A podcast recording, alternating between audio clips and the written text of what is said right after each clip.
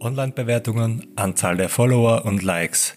Wer im Internet keinen guten Ruf hat, hat es auch im echten Leben oft schwer.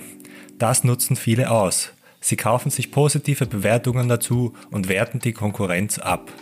Für die Wiener Rechtsanwältin Katharina Braun ist beides problematisch. Ein ganz großes Problem stellen diese Ein-Stern-Bewertungen dar. Ja? Oder diese eben, da muss man auch unterscheiden wieder, welche die nur kommentarlos sind, da gibt es nur einen Stern, oder eben mit Kommentar. Und ich kann, äh, habe die Möglichkeit eben auf Unterlassung zu klagen, wenn es eben eine Tat, also eine rechtswidrige Tatsachenbehauptung, also eine unwahre Tatsachenbehauptung ist. Also wenn zum Beispiel stünde, äh, der Arzt kann nicht einmal eine Spritze setzen, ja, oder der Arzt hat ihm eine unsaubere, nicht desinfizierte Spritze äh, verwendet, Hausnummer, oder der hat mich bei der Operation verpfuscht, weil er nicht einmal Skalpell halten kann. Das ist eine Tatsache. Ganz entziehen kann man sich den Bewertungen allerdings nicht. Google und Co pochen auf Meinungsfreiheit. Es gibt jedoch einen Haken. Immer auch, wenn ich da eine, eine Ein-Stern-Bewertung bekomme als Unternehmer, die nicht den Tatsachen entspricht, äh, kann ich natürlich das äh, gleich einmal beantworten. Grundsätzlich habe ich mir aber eine Bewertung gefallen zu lassen, weil es kommt oft, ich möchte nicht dabei sein bei diesen ganzen Google Business etc. Geschichten. Äh, nein, das hat man grundsätzlich, ist das eben ist das so. Es gibt eine Meinungsfreiheit. Ja? Mhm. Äh, und wenn der eben Tatsachen behauptet, die nicht stimmen, kann ich mich dagegen verwehren.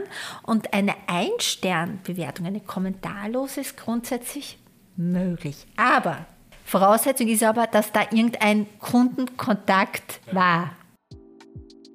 Ein weiteres Phänomen, gute Bewertungen gegen Gutscheine oder Gratisprodukte. Allein auf Amazon fanden sich 2020 weltweit über 200 Millionen falsche Produktbewertungen.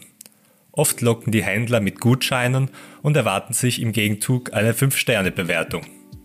Das ist ja überhaupt nichts dagegen auszusprechen, äh, zu, äh, zu, sprechen, wenn Sie einem Kunden dann sagen, bitte äh, tun Sie mich dann dort bewerten, ich schicke Ihnen einen Link und sie geben mir ihre Bewertung so, wie es für sie passt, ja, also ohne Beeinflussung. Also es wäre schon wieder problematisch, wenn sie sagen, okay, sie waren zwar jetzt nicht zufrieden, aber ich lasse ihnen da alles nach und dafür machen sie mir wieder eine, eine Fünf-Stern-Bewertung. Da könnte man auch, ist auch schon wieder, ja, ist, wo ist da die freie, da kann man, und das wird alles, das ist ja noch nicht ausjudiziert, da wird man dann diskutieren können, ja. Nicht nur Unternehmen, Restaurants, Hotels oder Dienstleister hübschen sich ihre Bewertungen auf. Auch für Influencer ist es wichtig, wie viele Follower, Likes oder Kommentare sie haben. Denn je mehr Reichweite ein Account hat, desto interessanter ist es, dort Werbung zu schalten. Und dann kann es möglicherweise in weiterer Folge auch dazu kommen, dass ich das sogar zu veröffentlichen habe, dass ich eben mir so und so viele Followers gekauft habe. Äh, und da muss man halt, äh, weil ich kann ja im Mediengesetz auch, dass immer wieder, ich habe ein Medium, wenn ich so einen Account betreibe, äh, muss ich auch grundsätzlich auf meinem Account für vier Wochen. Wenn ich zum Beispiel mit Erfolg auf Unterlassung geklagt wurde, muss ich ja dieses äh, veröffentlichen. Ich muss ja veröffentlichen, vier Wochen kann ich ja dazu angehalten werden, dass das, was ich da gepostet habe, nicht gestimmt hat. Und genauso könnte es mal passieren, dass ich dann, und es wäre ja urpeinlich, äh, zu veröffentlichen habe. Also bitte alle positiven Rezensionen der letzten Monate waren von mir gekauft. Und Follower lassen sich ganz einfach kaufen. Ein paar tausend Stück gibt es schon um wenige Euro. Es gibt einen regelrechten Schwarzmarkt dafür. Laut einem deutschen Gerichtsurteil sind nicht nur falsche Follower illegal, sondern auch gekaufte Likes und Kommentare. In Österreich ist man da noch nicht so weit. Da sind wir ja noch in den Kinderschuhen, aber da gab es auch schon die Frau, äh, da sind wir auch bei ganz anderen Themen. Ich habe auch genauso Werbung dazu kennzeichnen, aber auch natürlich diese gekaufte Followerschaft und die wird ja oft von Agenturen angeboten. Die ist natürlich auch eine Dienstleistung, die sehr im Graubereich ist. Ja.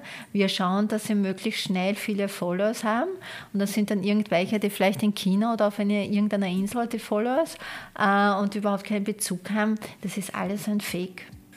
Es gilt also, Vorsicht, wenn im Internet etwas zu schön ist, um wahr zu sein. Falsche Follower sind meist schon daran zu erkennen, dass sie selbst kaum eigene Follower und keine eigenen Postings haben. Für Bewertungen sollte man mehrere Quellen vergleichen und statt der 5-Sterne-Bewertung eher der Bewertung mit 3 Sternen glauben.